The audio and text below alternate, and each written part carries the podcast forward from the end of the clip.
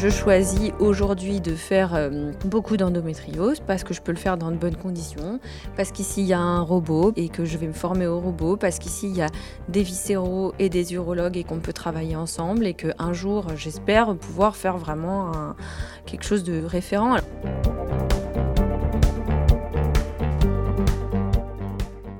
Quand on sort de l'internat ou du clinica, c'est souvent le moment de choisir son chemin professionnel, le public ou le privé le salariat ou le libéral. En France, il existe environ 1000 établissements privés à but lucratif détenus par des groupes nationaux, des groupes régionaux ou encore des cliniques indépendantes. Dans ces établissements, 40 000 médecins exercent en tant que professionnels libéraux et souvent au sein d'associations libérales dynamiques. Nous sommes allés à la rencontre de jeunes médecins qui ont franchi le pas afin de comprendre les raisons de leur choix, leur cheminement dans le privé, leur épanouissement entre vie professionnelle et personnelle.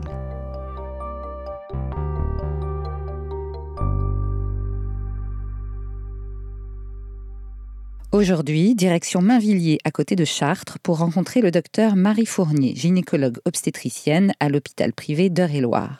Quand elle a vu l'intérêt qu'elle suscitait auprès du privé grâce à sa spécialité et le soutien ensuite qu'elle allait recevoir pour s'installer en libéral avec cet atout d'être une experte en endométriose, elle n'a pas hésité. Moi, j'ai fait une grosse partie de mon parcours à Paris même.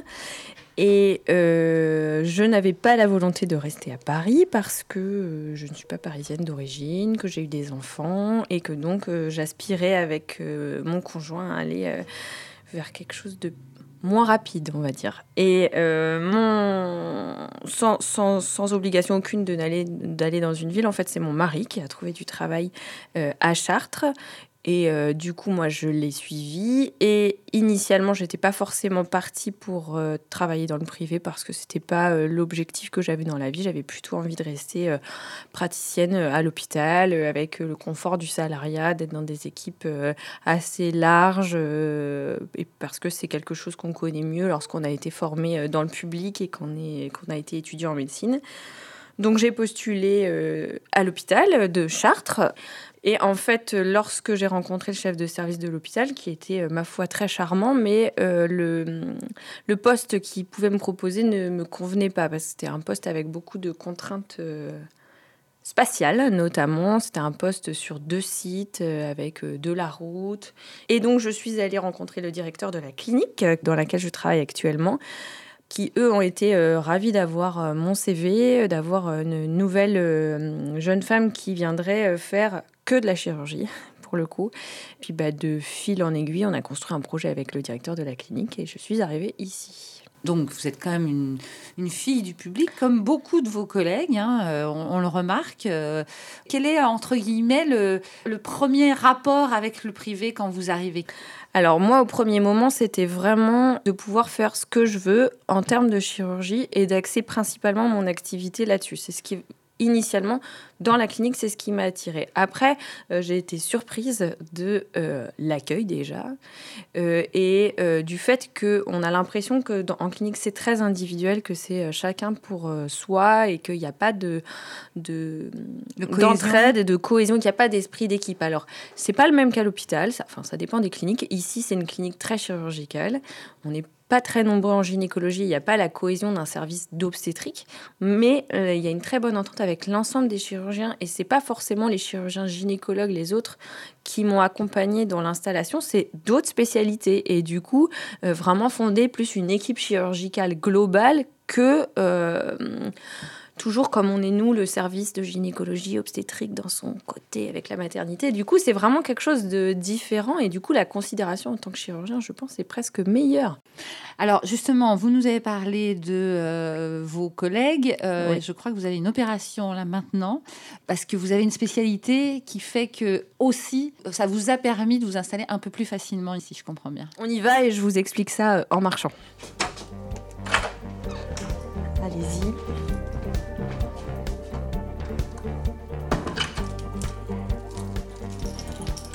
Hop.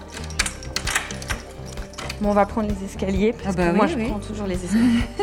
C'est la préparation à l'opération, faut être un peu en forme. Comme ça, il faut garder la forme malgré... euh, Le bloc est au premier étage. Là, je vous présente Graziella, qui est une des infirmières du service dans lequel euh, je travaille. Et en fait, ce qui est, euh, ce qui est bien, c'est que dans ce cadre-là aussi, il y a tous les médecins, toutes les spécialités. Donc, on se croise régulièrement, on fait les petites visites. Oui, voilà, en fait, il y a un vrai échange. Et euh, même quand nous, nous remarquons des choses, on, on en parle au docteur et vraiment, ils tiennent compte de ce qu'on leur- de ce qu'on peut dire. Beaucoup de jeunes aussi, non J'ai l'impression? Oui, c'est vrai. C'est vrai. Euh, surtout tout ce qui concerne l'en- l'endométriose, ça reste des sujets jeunes. Ouais. Et puis, oui, dans les, dans, dans les services de chirurgie, les infirmières sont plutôt des, des Ah, dans le personnel, vous Ouais, parlez? dans les Oui, oui. personnels, Oui, oui. c'est des équipes jeunes. Oui, oui. Voilà. Cela dit, l'endométriose, alors c'est ça? Ah, alors oui, donc on Alors, en merci, docteur Fournier, donc, euh, parce qu'elle vient de dire le mot endométriose. Euh, oui, moi quand je suis arrivée ici, c'est quelque chose, de- une sous-partie de la spécialité que j'aimais bien. Mais euh, c'est pas forcément euh, évident euh, de se positionner, d'arriver euh, bonjour comme Bonjour. Jeune chirurgien et de se revendiquer euh, en tant que tel. Du coup, moi je suis arrivée ici et j'ai remarqué que c'était vraiment quelque chose qui manquait sur le département la prise en charge de cette pathologie-là. Et du coup, euh, au fur et à mesure, j'ai vraiment euh, développé cet aspect de la spécialité. Et là, je pense que j'ai à peu près euh, 30 à 40% de mon activité qui est ça. Et le suivi et le diagnostic, et aussi la chirurgie de l'endométriose. Et du coup, on a fondé une association avec un radiologue, une euh, ostéo et une euh, kiné. Alors là, c'est encore en cours de mise en place. Ça s'appelle Endo 28. Et là, pour le coup, de la même manière, j'ai un soutien de la clinique très important, c'est-à-dire que il m'aide à faire le côté informatique, il m'aide à faire de la diffusion. Lorsqu'il y a des contenus qui sont présentés, euh, c'est toujours diffusé, etc. Donc il y a un, un vrai soutien. Voilà. Sébastien Rioux. Je suis infirmier de bloc opératoire. C'est mon aide, Sébastien, c'est mon aide Et votre- et officielle. votre salarié, Exactement. Vous êtes dans le privé depuis combien de temps Euh, je travaille dans le privé depuis 2017. Bah, ça change un peu les choses euh, dans, par rapport à l'organisation. Euh, moi, je suis salarié de deux chirurgiens, plus je travaille un peu en vacation sur Paris. Donc c'est toute une organisation un peu euh, particulière. Est-ce que ça apporte de la proximité ou, ou- ou- bah, c'est-à-dire entre, entre euh, finalement un patron qui est juste une personne euh, qui est, bah, qui est le docteur Fournier ou une grosse administration, il y a, il y a sûrement une différence. Pas les mêmes rapports, c'est pas les mêmes rapports, mais oui, il y a une certaine proximité. euh, on, est, on, on est un peu plus proche du chirurgien, euh, parce que pour travailler ensemble, il faut quand même s'entendre. Moi, ce que je trouve très positif, c'est l'habitude. Le fait que le l'aide et le chirurgien, enfin, euh, Sébastien, il sait comment je travaille, il sait comment Pascal, son autre euh, Ouais, chir- chirurgien travaille, Ouais. enfin, les- quelles sont les habitudes, qu'est-ce qu'on utilise comme Ouais. matériel. Et ça, c'est très reposant et sécurisant d'avoir quelqu'un qui, qui voilà, sait on comment connaît on les habitudes du chirurgien, donc euh, on a moins besoin de se parler, on- tout est fluide en fin de compte. Eh ben, écoutez, je vous laisse tous les deux à cette Eh ben, opération. allons faire cette opération. À tout à l'heure.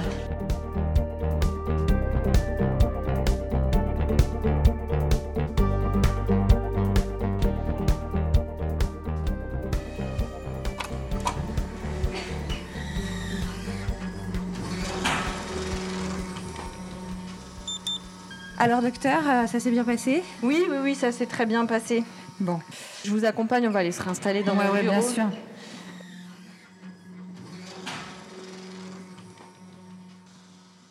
Je vais aller chercher ma première patiente de la consultation de l'après-midi. Euh, J'ai une vingtaine de patientes cet après-midi. Allez-y, venez. Comment allez-vous? Bah, ça, ça peut aller. Ça peut aller, ça va un peu mieux? Je suis restée du coup alitée euh, toute la semaine comme vous m'avez dit. Et Oui. hier, euh, hier, du coup, j'ai euh, j'ai fait une petite marche dominicale et c'est pas passé du tout. De nouveau, comme si l'ovaire euh, éclatait, quoi. Cette sensation. Bon, bah, de toute façon, on va refaire une écho et puis on va voir.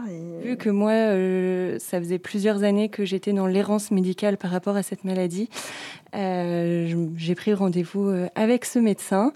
Et j'avoue que depuis que je suis suivie par ce docteur, j'ai vraiment, je, m'estime vraiment chanceuse.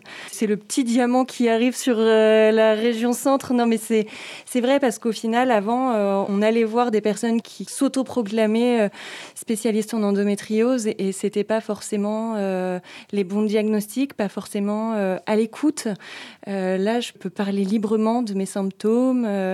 J'ai pas de, de, tabou entre guillemets avec ce docteur. Je sais que je ne serai pas jugée, mais c'est vrai que il faudrait plus de médecins spécialisés, en tout cas en endométriose dans la région. Il en manque énormément. on va passer à côté. On va aller faire l'examen. Je vous laisse retirer le bas et j'arrive.